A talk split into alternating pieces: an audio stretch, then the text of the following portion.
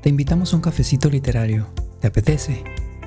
Nuestra recomendación de hoy es el cuento Disparos en el aula de Alberto Guerra Naranjo. Vaya, un cuatro y medio de ti, Charo, es bastante. Ya te digo, me ha encantado. ya veo. Joder, ¿cuánto le das tú? Cafecito literario es un encuentro entre amigos. Leemos juntos un texto para luego comentarlo sin nada planificado, sin libreto y sin tanto protocolo. Puedes escuchar en vivo o participar en la lectura de los textos siguiendo el enlace de la descripción. Si no, quédate aquí, lee previamente el cuento asignado y pasa un buen rato con nosotros. Así que si estás preparado, que comience la charla. Hola, Renato, bienvenido. Hola, Charo. Hola, buenas noches. Sí, no sé qué me pasa últimamente, que, que me retraso un poquito. Bienvenido, Nicolás. Comenzamos ahorita dentro de dos minutitos.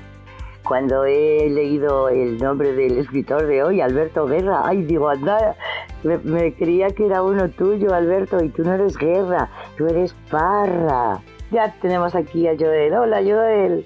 Hola, Joel. Hola, ¿cómo están? Muy bien, muy bien. Bien, Bueno. bien. Estábamos esperándote. Y si David se nos quiere unir también, con muchísimo gusto, levanta la manita y aquí vamos a estar. Bueno, este autor que vamos a estar leyendo hoy es un autor cubano.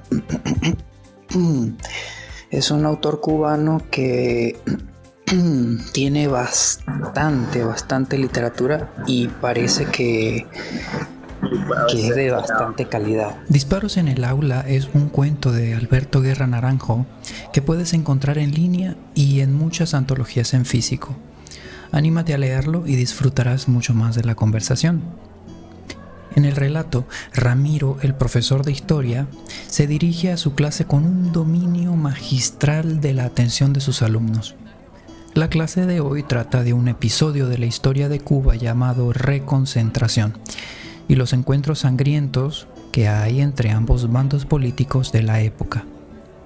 Mientras va introduciendo su clase, Rogelio, uno de sus alumnos, está decidido a lanzarle una tiza al maestro y comenzar toda una revuelta por una vergüenza que su profesor le hizo pasar a su amigo Tiño. Pero la forma de enseñar de Ramiro tiene a todos tan inmersos en la clase que comienzan a introducirse en el escenario y finalmente, el tiro de tiza que Rogelio piensa lanzar se le devuelve como un impacto de bala salido de la misma historia que están escuchando. Y así terminó. A ver, ¿qué les pareció? A mí me encantó ese cuento. Y Joel, lo leíste impresionantemente bien. Me encantó tu lectura. Sí, sí, es una lectura muy difícil, ¿eh?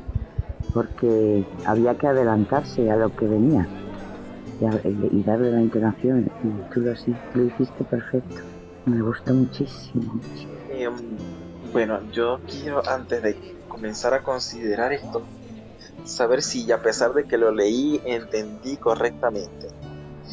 Em, en la historia es- eh, va saltando entre los pensamientos de Rogelito Brother, eh, la historia que está contando el profesor y lo que de verdad está sucediendo en el salón de clase, ¿cierto? Sí, correcto, correcto. El profesor les está contando lo que ocurrió en la reconcentración de Cuba, pero está haciendo la clase tan amena, tan dinámica, que es como si se estuviera eh, diluyendo la realidad y se estuvieran entrando dentro de esa dentro de ese universo, dentro de ese mundo, dentro de ese pasado. Y, tanto así que la línea entre lo que es real y lo que no es real se va, se va deshaciendo, se va deshaciendo, se va deshaciendo hasta que al final se deshace por completo. Bueno, no tanto que se vaya desdibujando esa línea. Yo creo que en parte también es que el- los estudiantes, y entre ellos Rogelio, se están imaginando las escenas con las mismas personas que componen su clase. Por lo menos así lo entendí yo. Mira, también, también puede ser. Yo también entendí como que si cada quien hubiese adquirido un personaje. Bueno, es que a mí se me hizo como que un poquito difícil de, de entender, pero lo capté así como dice Joel, como que cada uno de ellos había adoptado un personaje y que esa narración, lo que era una narración, se estaba convirtiendo en una, pues no sé, en algo que, eh, que estaba siendo real para ellos, ¿no? A lo mejor es al revés. Pero no tanto que cada uno hubiera adoptado un personaje de la historia que estaba contándoles el profesor, porque eh, yo creo que todos estaban identificándose con el personaje que ayuda al insurrecto, que es ese muchacho de 15 años, porque Ileña, Ileña, no, no se llama Ileña, bueno, la muchachita eh, dice, sí, yo iría, y el uh, también dice, sí, yo iría. En ese momento estaban pensando en lo que harían ellos en el caso de este muchacho de la historia y también el... Joder, es que se me olvidan los nombres de todo y todo, tengo que hacer algo al respecto, no sé qué voy a hacer. El protagonista de la clase también estaba ahí metido totalmente en la historia, hasta el punto de que de que pasa lo que pasa. Se mete tanto, tanto, tanto, que cuando hieren al personaje histórico, este muchacho que consigue llevar el mensaje y, así pueden escaparse el, el, grupo de soldados a los que había ido a avisar, mientras a él le están curando de una bala que le había atravesado eh, la mochila que llevaba en la espalda, pues fíjate si lo vive tanto, tanto, tanto, que cuando termina la historia iba a empezar el examen que profe les va a poner y oyen ese ruido. Primero piensan puede ser una broma, pero se dan cuenta de que hay sangre ahí y no hay nada que, con lo que se haya podido cortar. Solamente ven la bandera en la mochila con los libros, ven la bandera y la mochila atravesada por una, por una bala de Mauser, como le había pasado al muchacho real de la historia. Es increíble este, este cuento, me encantó, me encantó. Sí, la bandera estaba atravesada por, por, esta bala de rifle, porque no sé si se dieron cuenta que en un punto él se la, se la, se la enrolla alrededor de su cuerpo y luego encima se pone el camisón o algo así. Entonces por eso que, que luego posteriormente la encuentran la bandera ensangrentada en la, en la mochila. Entonces sí, es una... Eh, es, una exageración de, de, algo muy, muy, muy real y que es que hay muchos profesores así de historia que te hacen, te hacen vivir la cuestión, te hacen vivir la historia y ya deja de ser una materia aburrida. Cierto, cierto. Y, fue algo como alegórico, ¿no? Al final de la historia, entonces a este muchacho lo están haciendo representar en la misma figura del personaje principal que sería Rogelio. Em, entonces como que no solamente que él los hizo interesarse en el tema, sino de que ellos pudieron vivir una experiencia que él les estaba contando como de primera persona. Este, y eso es de mucho valor. Mucho valor porque creo que esa es la verdadera insurrección que, de la que se estaba hablando. Eh, el contraste que hay entre estudiar y ser como ese muchacho que nunca ha ido más de 30 kilómetros a la redonda. Porque al final de cuentas todos los muchachos son inexpertos, pues el profesor les está ayudando a ellos a que tengan una visión, una perspectiva y se interesen por lo que les está Eso me parece algo muy bueno de, muchos educadores y que a mí me gustaría ya cambiar. Ay, si yo hubiera tenido un educador así en historia, me gustaría la historia. Pero claro, mi historia era de otra manera. Era de apréndetelo de memoria, hay muchos reyes y muchos siglos y muchas cosas raras. Eh, lo que no logro enlazar es el episodio de la pizza. No, no, es de la pizza, es de el que origina, el que te da ganas de la pizza. El episodio de, del comedor, de la vergüenza, no logro enlazarlo con esto otro. Y seguro que tiene, vamos, segurísimo, segurísimo, pero yo no consigo ver la relación. No sé si me explico. Bueno, no sé, yo quiero, eh, yo quiero pensar, es la perspectiva que tengo yo al respecto. Eh, el, cuento se llama Disparos en el aula. Y el disparo que con, el comienzo de la historia es precisamente el disparo de Tiza que pensaba hacer Rogelio hacia el profesor Ramiro como un acto de, rebeldía. Em, entonces al final los verdaderos disparos ocurren en la historia, hasta el punto de que hay un disparo metafórico y, casi que como que real dentro del, del salón al final, cuando el estudiante realmente es atravesado por, por la historia que acaba de vivir. Por lo menos así lo, lo percibí yo. Sí, es que hay algo, hay, algo, hay un paralelo que se marca también en la historia de, de ellos y como decir la rebelión de, de este, de Rogelio, creo que es que se llama él, del principal, y lo que es en realidad la, la reconcentración, que era como un intento de, de, a, de volver atrás la revolución cubana, si mal no recuerdo. Entonces sería cuestión de, meternos en la historia de Cuba, ver qué es lo que era en realidad y, y, quizás verle el paralelo, ¿no? Porque probablemente tiene el paralelo en eso, en la... ¿Cómo se llama? La... Eh, la resistencia y la insurrección, etcétera, etcétera. Entonces, por, probablemente por ahí está la conexión. También me llamó la atención cuando hay una frase que dice el profesor, esto puede ser una broma, pero si es una broma, lo pagarán muy caro. Y esa misma frase la dicen los, los que, los, es que no sé, porque como no sé la historia, pues no sé cómo llamarles. Eh, cuando atacan los soldados a los insurrectos, les, les, em, ah, les tratan mal, les, les, ¿cómo se dice? Les, uh, ¿Cómo se dice cuando a un, a un, a un preso le, le azotan, le agreden los soldados? ¿Cómo se llama? Los, los carceleros, ¿cómo se llama eso? Es una agresión. Bueno, violan a las hijas de los campesinos, etcétera, etcétera. Y antes de eso dice, y lo pagarán muy caro. Y entonces nos presenta, cuando están violando a esa muchacha, como a tantas muchachas, que salían entre varios soldados, pero antes de eso dice, y lo pagarán muy caro. Y es de esa manera como les hacían pagarlo caro.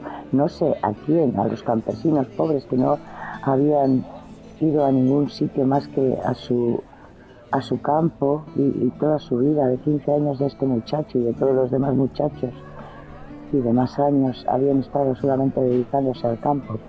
Ellos no tenían ni idea de, de qué estaba pasando, solamente que los reconcentraban, les metían en campos de concentración con alambradas y púas y centinelas españoles, etcétera, etcétera. esa frase es la que me, me está ahí dando vueltas en mi cabeza si pudierais también darme el paralelo de esas dos frases, ¿qué es lo que representaba el maestro? Ese, ese, fascismo representaba ese maestro.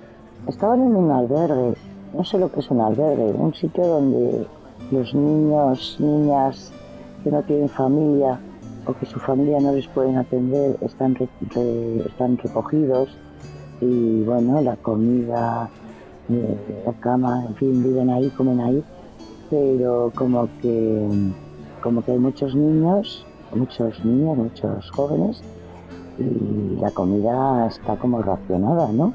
Esto es lo que te toca y esto es lo que te toca. Por eso la vergüenza de, Rogelio, cuando el maestro es consciente de que está cogiendo la bandeja, le deja que coja la bandeja por segunda vez, le deja que se siente y cuando está sentado es cuando se acerca despacito a él y le dice lo que le dice, que se escucha en todo el comedor, claro.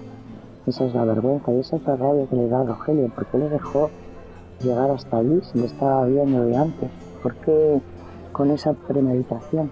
En fin, pero a mí la frase esa de y lo pagará muy caro, en el tema de la muchacha violada y en el tema de si esto es una broma, lo pagarán muy caro, ¿qué, es, os sugiere a vosotros? Claro, porque quizá en ese momento para, para el joven era una afrenta muy grande, era algo muy, muy vergonzoso y todo esto, ¿no? Y si se compara con una verdadera afrenta como es eh, violar a, su esposa o a su mujer o, o hacer este tipo de, de cosas que como dices que son ya cosas mayores, ¿no? Pero desde el punto de vista de un joven, de un adolescente, eh, era suficiente como para decir lo pagará muy caro. No, pero el profe no dice lo pagará muy caro cuando está cogiendo el plato de lentejas, el segundo plato. No, no, lo dice cuando está, está toda la clase alborotada porque este chico está como desfallecido, desmayado.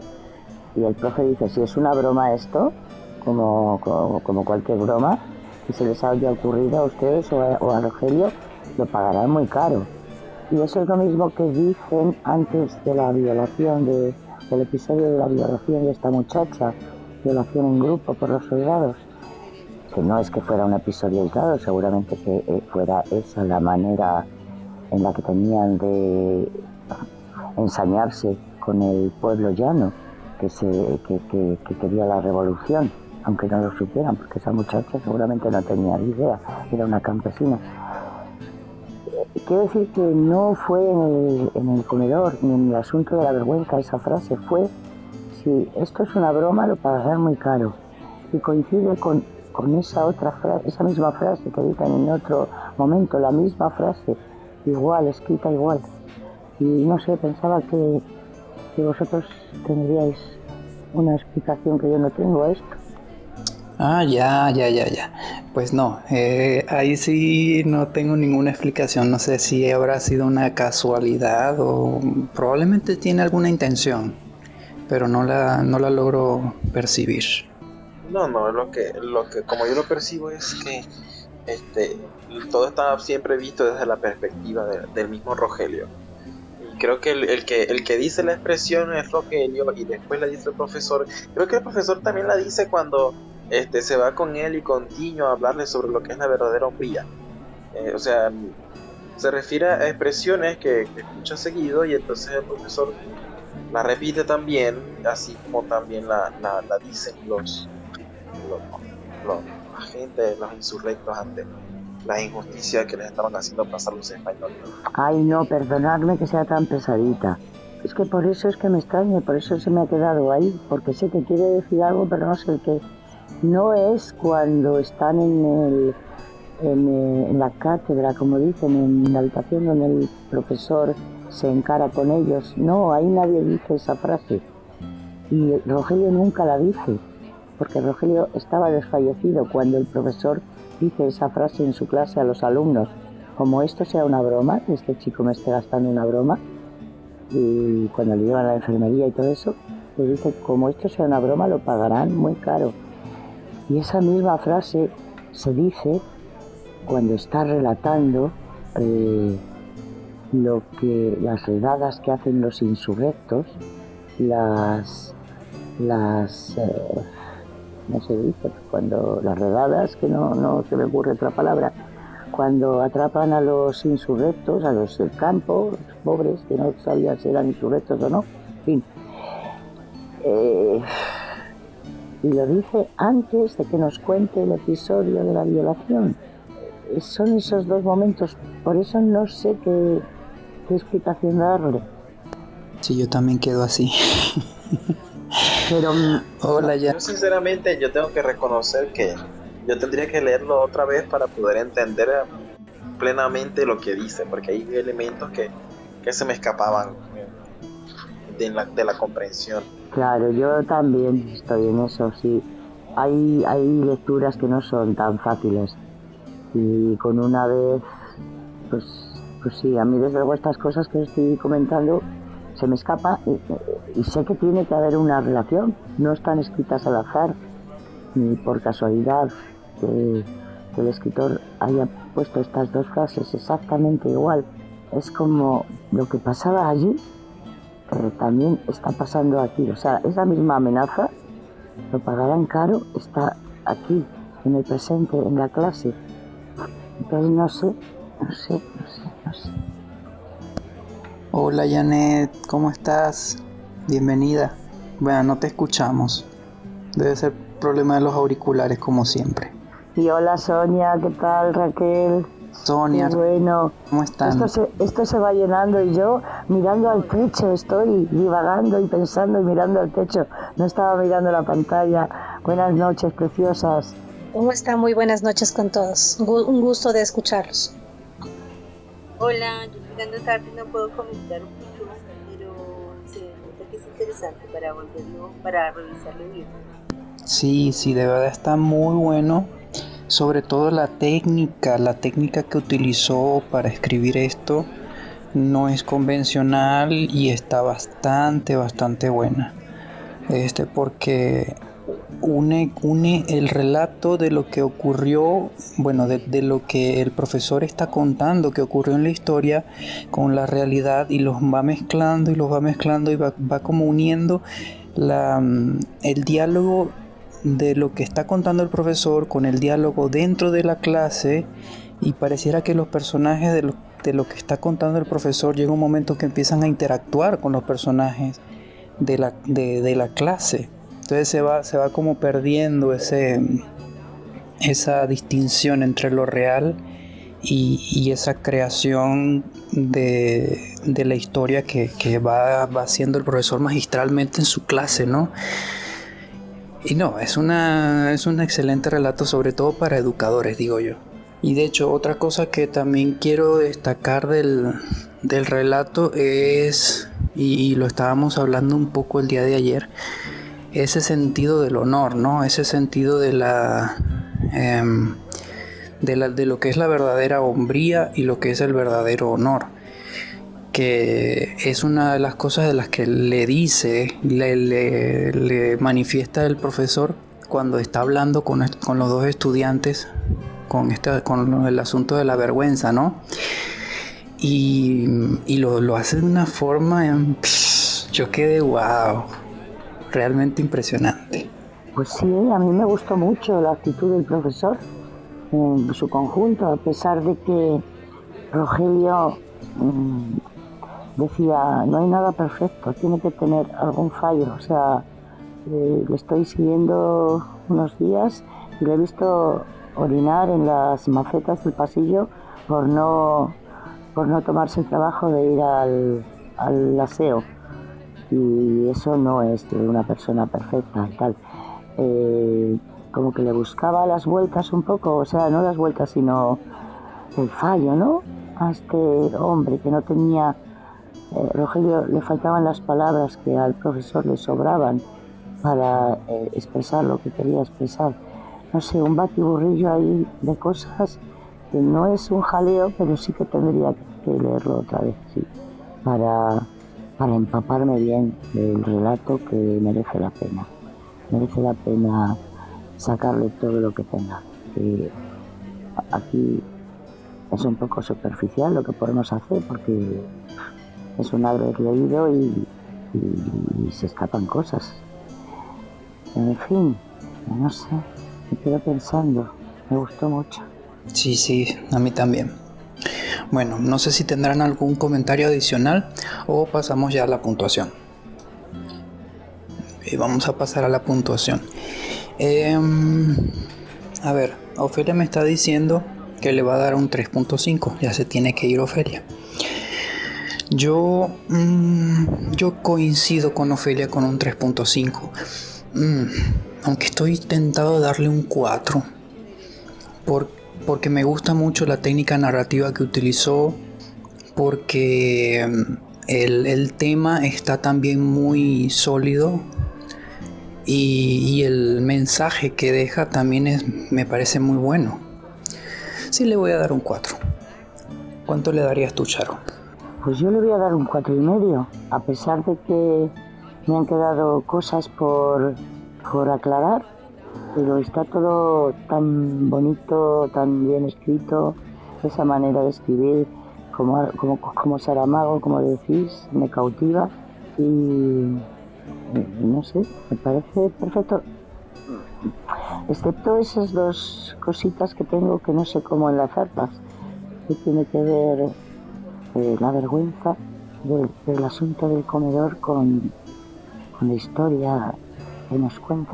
Es lo que se me queda ahí que no entiendo. Pero no importa porque lo volveré a leer con muchísimo gusto. Un cuatro y medio. Vaya, un cuatro y medio de ti, Charo, es bastante.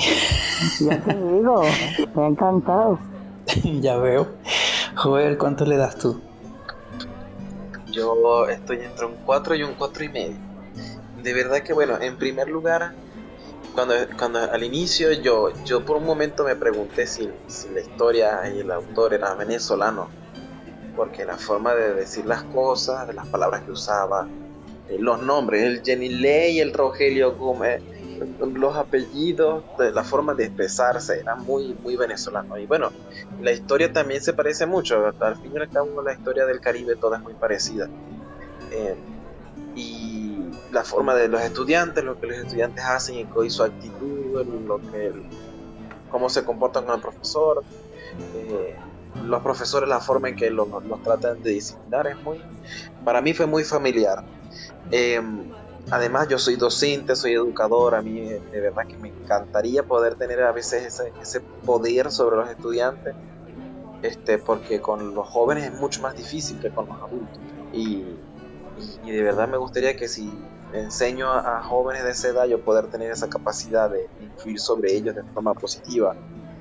Eh, eh, el hecho de que narrara y, la historia también fuera haciendo saltos y dibujándose de una manera tan, tan bien hecha como, no sé, yo, yo lo quiero comparar como, como acuarelas, que las, las capas se van superponiendo y son matices y pinceladas bastante suaves entre un tema y el otro y cómo va pasando de una cosa a la otra que parecieran estar relacionadas. Me encantó, de verdad. Eh, me gustó muchísimo la historia, me dejó pensando, quiero, creo que tengo que volverlo a leer para entenderlo mejor. Yo le doy entre un 4 y un 4 y medio. yo creo que le voy a dar el 4 y medio. Ok, un 4 y medio. Eh, Sonia nos había dicho que, que, había llegado muy tarde. Raquel, ¿tú, ¿tú llegaste a escuchar bien el relato y quieres dar tu puntuación o, o prefieres no? Eh, no, esta vez no, porque también igual creo que escuché una cuarta parte del, del relato, entonces no sería correcto puntuar. Muy bien, entonces ahí está el replay. Voy a hacer el cálculo, a ver. Nos da un 4.125, así que se está llevando una buena puntuación este, este autor cubano, Alberto Guerra Naranjo. Así que bueno, un abrazo a todos, cuídense mucho y nos vemos mañana, nos escuchamos el día de mañana. Bye bye. Abrazos fuertes a todos, a todas. Feliz noche. Feliz noche. Adiós. Gracias, excelente noche.